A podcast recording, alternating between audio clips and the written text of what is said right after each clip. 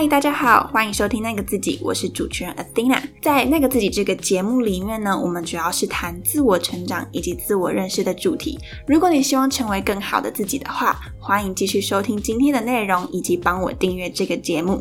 那在今天这一集呢，我们一样邀请到婚礼主持人兼企业讲师治愈来和我们聊聊天。在上一集呢，我们和治愈聊到如何透过听说读写。这四个步骤来去提升你的表达力。那在今天的话呢，我们呢就要来和治愈聊聊，在团队沟通的过程当中，如果遇到那一种你会被成员反驳，或者是说你不敢表达自己的意见，因为你害怕别人的评价的话，有什么样的心法或者是方法可以帮助我们应应？让你能更加勇敢地表达自己的想法，不让你的才华被埋没。不知道以下的情形呢，有没有常常发生在你的身上？就是在一个团队当中呢，你是属于非常细心的人，你常常发现团队中有需要被解决的问题，但因为种种的害怕跟担心，比如说你会担心自己的想法可能不够好啊，或是害怕别人觉得你太啰嗦等等，因此你不敢提出你的疑惑或是你的问题。结果呢，导致在执行计划上还真的发生了你事先想到的问题。这个时候你又很懊恼，为什么当初我没有勇敢的讲出自己的想法？如果这样子的情况曾经发生在你身上，而且呢，你也非常希望能够去解决它、去面对它的话呢，那你千万不要错过这一节内容，真的非常的实用。那我们就来听听至于有哪些心法来去面对这样子的害怕与担心吧。准备好了吗？节目开始喽！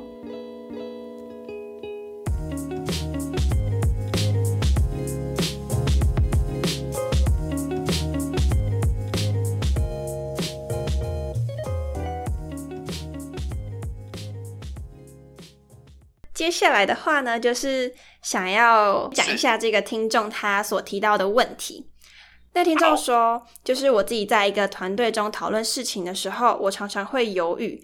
不知道要不要讲出自己的想法，一方面担心讲了自己的想法之后，别人会觉得我的问题很多，怎么这么啰嗦；一方面呢，也会怀疑自己的想法到底是好是坏。有时候最后没有讲出自己的想法，但又对团队的最终决策感到不同意、不认同的时候，又会做得心不甘情不愿。我觉得这可能是出自于对于自己的不自信，以及害怕别人的眼光。想请问，针对这样的状况，我可以怎么办呢？好，那这是这个听众的提问，那也是想要请就是专业的知遇可以回答一下这位听众他的一个问题吗？好的，那我跟线上的所有的观众还有主持人回答这个问题一下。其实以下的问题终结回到一个原点，都是什么？都是这位观众以及这位朋友的内心的小剧场。嗯，你会发现一件事情哦，就是我们在沟通的过程当中，往往不是自己说了什么，而是对方听到了什么。因此，我们在团队里面讨论的过程当中，就是发表自己意见跟想法的过程啊。在合理的发问的过程当中，我们只可以得到合理的以及合理的解决方式。但是，往往团队会遇到的问题，往往都不是不合理或者是没有想过的。嗯，所以呢，我们当我们遇到一个问题的时候，如果这件事情我们想过，那就不成问题，因为我们知道怎么解决。所以呢，在否定之前的想法的时候，或者是嫌自己太啰嗦、想太多的时候，也有可能一件事情是。你的细心，或者是注意到别人没有注意到细节，所以提出来才能够得到解答，而不是在一周一再的否定。因为如果你错过这一次的发表，因为错过，你将可能有导致下一场的过错出现。嗯，所以呢，在这个时候，你的自我否定跟自我的不肯定的状态，都应该先提出来。如果一个好的团队，当你提出任何问题的时候，我想的是在合理。你提出合理的怀疑，或者是合理的疑问，或者是对活动都是有加分的情况下，这个团队对你有反驳，或者是认为说啊你怎么想那么多？哎，你会问问题太多？哎，或是你怎么一直在讲这些？或许你可以思考一件事情：这个团队并不是一个健全或者是一个优良的团队。你可以去思考一下，为什么大家会不愿意去听你的意见？有时候不是自己的问题哦。有时候可能是团队整个的问题，或者是团队觉得这件事情是麻烦，或者是这个团队认为说为什么要多一事不如少一事？你为何要把这件事情把它挑出来讲？但是往往还是回到原点，团队会遇到的问题，通常都是不能够解决的问题，往往都是不合理的。或是没有想过的。如果你今天不提出来，反而在最后结局的时候，往往都会造成一个过错的出现。嗯，所以就是可能如果呃埋在心里的话，反而对团队是一个伤害。那呃，我在想，像可能遇到这个问题的听众啊，会不会可能也会有一个担心，是说如果团队真的是一个不健全的状态的话，那我们能够怎么办嘛？就如果我们还是必须待在那个团队，然后有些人可能是为了要融入，所以就会觉得好吧，那我就不说话，那至少我不会受到攻击等等的。好，我们今天要学表达，我们再回到刚刚最后一件，所以刚刚一开始提出来，就是沟通的过程当中，不是你自己说了什么，而是对方听到了什么。嗯，当你还没有讲出来之前，你往往所有的别人的反应态度都是猜测。举例来说，很多人会说。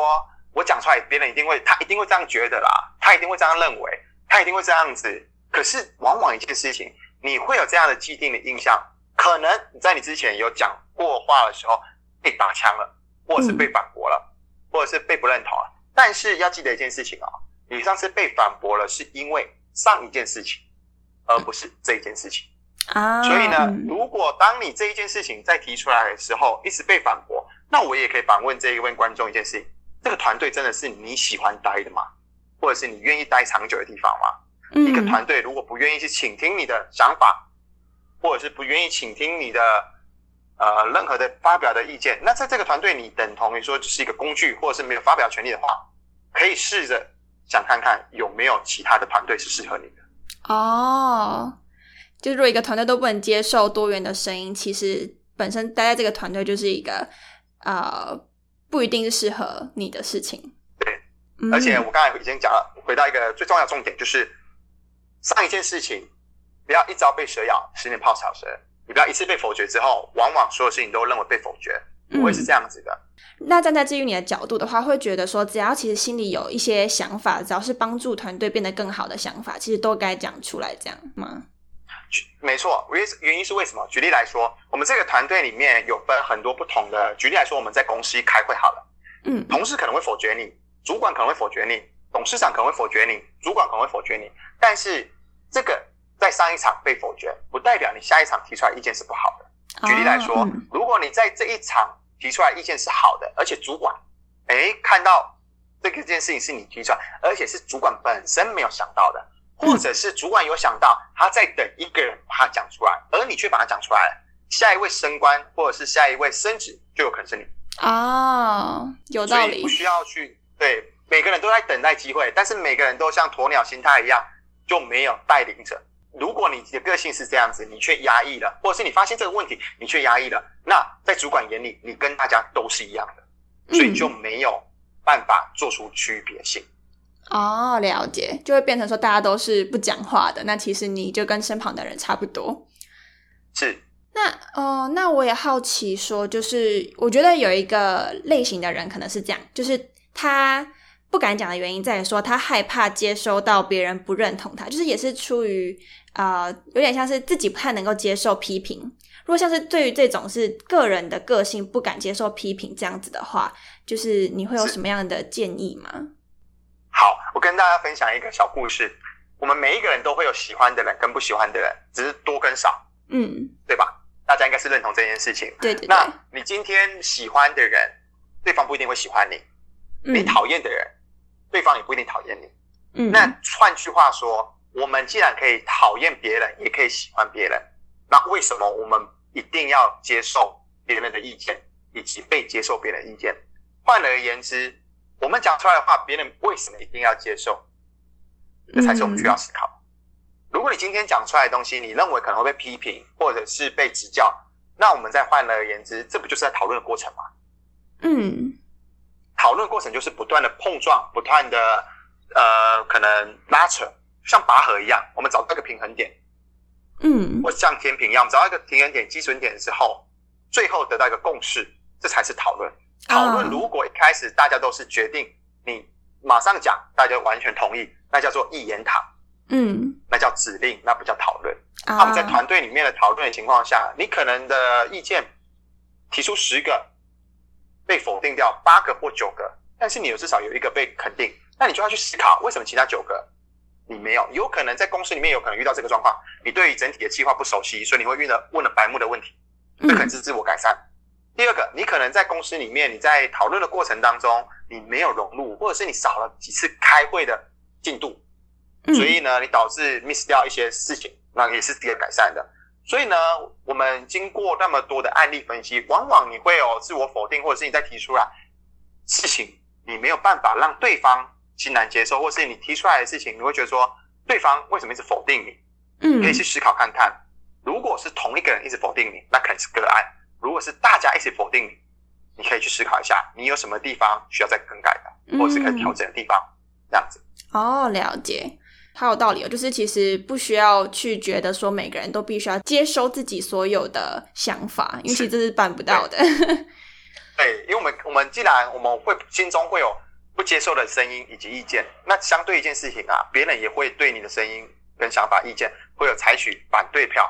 嗯，所以这才是民主自由。哦，有点像是要先帮自己打一些预防针，就是告诉自己说，其实你这个可能会接受到批评，但是还是必须要提出来，因为这是对团队是好的。那经由碰撞之后，其实才会让彼此成长。这样。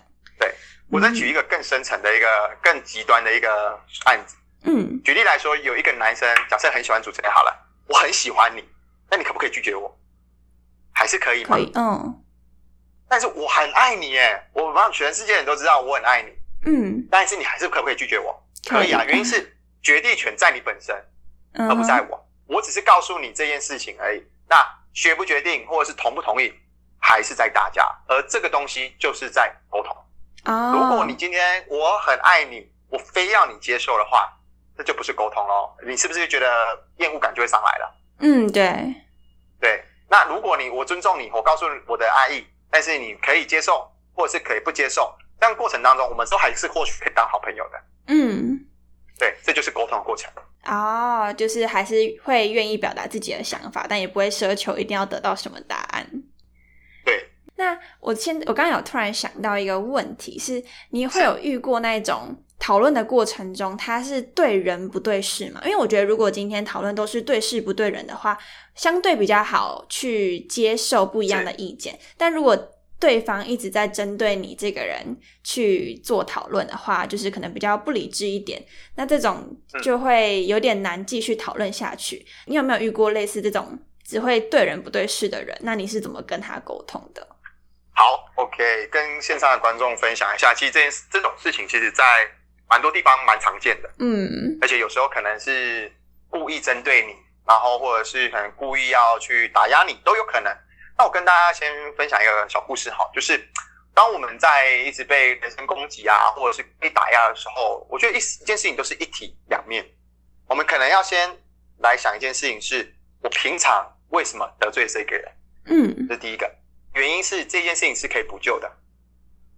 第二个原因是我得罪你了嘛？那为什么可以补救？我我下一次我看可不可以跟你讲开，或者我跟你道歉，或者是怎么样方式来补救这个关系，或者我请你吃饭嘛？或是怎么样等等状况下，可以补救这关系，这是之后比较不会被针对的状态。嗯，那第二个是为什么对方一直针对你？有时候你不一定啊，你有可能没有得罪他，你什么事情都没有做，你就莫名被针对。嗯，尤其是可能条件比较好，或是公司有时候是能力比较好，跳槽了空降部队，或者是可能比同事做一样的事情，但是薪水比别人多一点点，这时候同事之间心里会不平衡，就会产生人身攻击，也有可能。那我先回到。今天的主题就是当别人做人身攻击的时候，你要怎么做？首先一件事情要看主事者。举例来说，我们这个会议里面的主管，当对方一直在做人身攻击的时候，你要注意的不是对方的表情以及态度，而是身旁的同事跟主管的态度。举例来说，我们什么叫做狐假虎威？就是有些主管不愿意去讲这些话，透过。底下的组员来告诉你，其实我们大家都不爽你很久了，嗯，这是一个状况。那其实如果是第一个状况，你就可以去思考，审慎思考一下，你到底哪边做不好了，或者是在这团队里面，你到底要怎么去修补这关系。第二个状态是，主管面有难色，但是这个人可能是很资深的员工，他不断的在攻击你，在抨击你的时候，你就可以借一件事情，凡事以公平投票为主。举例来说。我们是多数决的一个时代，也是一个公平的时代，民主的时代。OK，如果你不喜欢我的反应，或者是你不喜欢我的表达，或者是不喜欢我的任何的词汇，没有关系。那我们这件事情我提出来的意见，我们大家来投票表决。嗯哼，或者是我们可以不记名的投票，票一出来就知道了。哦，或者是我们把这个问题的方向交给我们主管主事者，那主管你怎么看？嗯，记得一件事情，当别人跟着已经冲着你要跟你干起来的时候，你还跟人家对干的情况下，毛与毛之间只会相斥。嗯，所以呢，你要需要找一个中间的环夹，这中间的环夹就是我们另外的一个主事者，那主事者就可以来减缓这个关系存在。那凡是你都经过主事者，第一你也尊重他了，第二如果你在这个会议里面你吵起来，那主事者你把他放在哪里？哦，这也是一个很大的一个问题哦。你不能跟对方同事互骂起来之后，那主事者会觉得说你把我当什么了？呃，两个都遭殃。对，两个都遭殃。所以呢，往往一件事情，我也要跟就是线上的观众朋友分享，就是当你得到的越多，你就失去的越多。嗯，什么意思？今天这个同事好跟大家分享哈，当你得到越多，你一定失去越多是什么？当你举例来说，我担任针对人的那一个人，我嗯不断的抨击那个同事，好，我把他抨击让他离职了，我是不是得到我很多东西了？我得到我想要的了？嗯，结果，那这时候你会不会得到的失去越多？是什么意思呢？你会不会失去让旁边人对你的信任？哦，大家会思考一下，如果下一次换我被你你讨厌的时候，你会不会联合大家来抨击我出去？嗯你这时候老板也会看你这么会抨击别人，会不会我的公司的人有点功高震主了？哦，懂。你大家都听你的，那我这个老板算什么啊？嗯，所以呢，各位观众朋友，以及我们现在好朋友，要记得一件事情：凡事都是你得到的越多，失去的越多。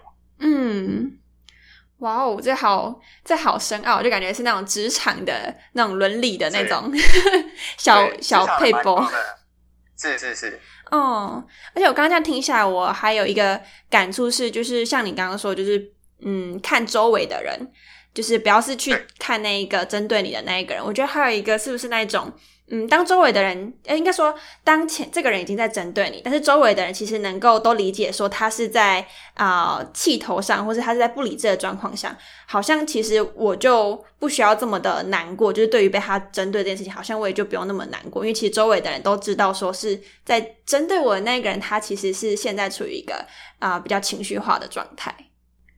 是。我在反推一件事，我刚才讲了，当你得到越多，你就失去了越多。原因是你看哦，当全部人都很明理的时候，只有他在气头上，嗯，他在气头上的情况下，他针对你，大家都很明理，大家就会自然而然远离这个人。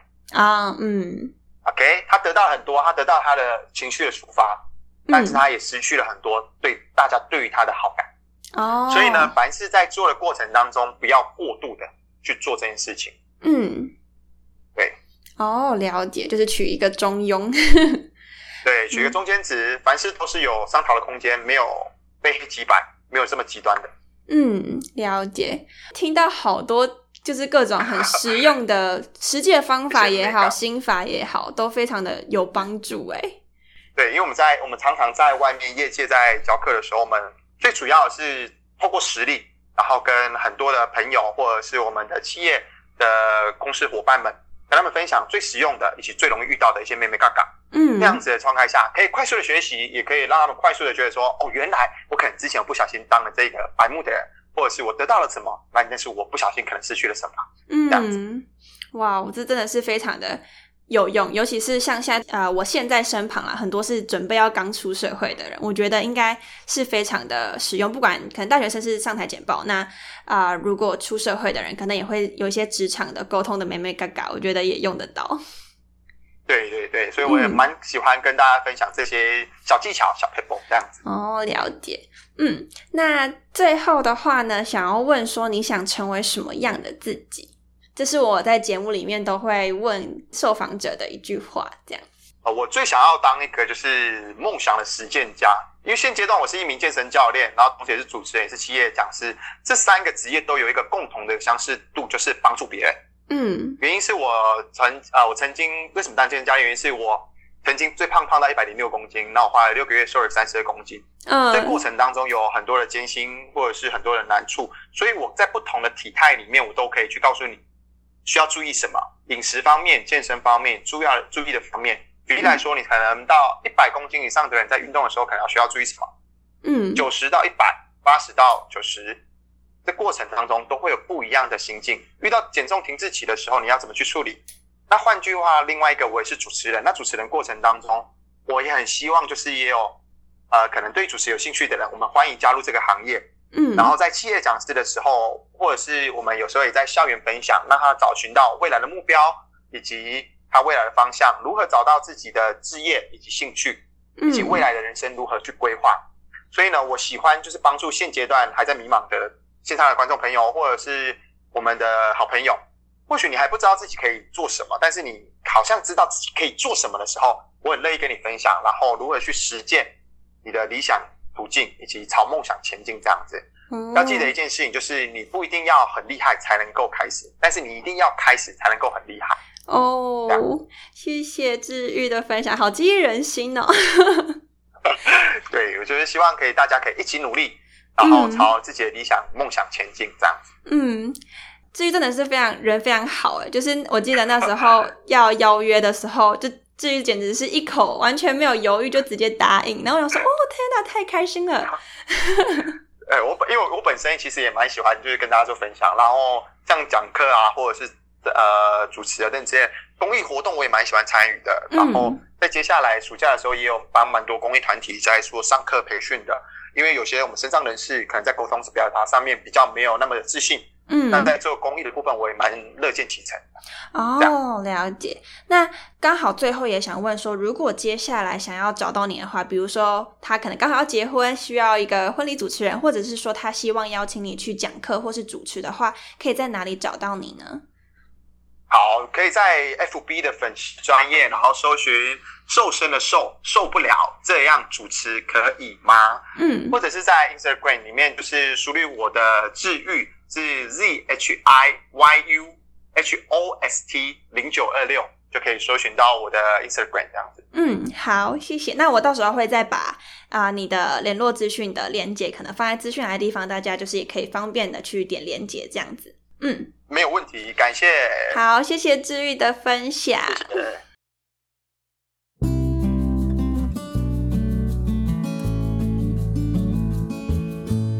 以上就是今天的内容啦，有没有觉得内容非常的实用跟受用呢？我自己聊完的时候啊，我自己最有感触的一句话就是：你上一场被反驳的事情，是因为上一件事，而不是因为现在这一件事情。所以其实没有理由说你过去可能被反驳了，而造成了你现在就是不表达出自己该讲的想法、该讲的问题、该讲的疑虑。只要你有任何的疑惑、任何的想法，都应该在当下勇敢的发表出来，这对团队呢才是有帮助的。那不知道你自己最有感触的一句话或者是心法是什么呢？欢迎留言让我知道哦。除此之外，如果你喜欢今天的内容以及喜欢这个节目的话，欢迎把这一集截图分享到你的现实动态上面，让更多人能够收听这个节目。相信呢，你的分享如果对他人有帮助的话呢，他一定也会非常感谢你的。感谢你收听那个自己，让我们一起成为更好的自己。我们下周见。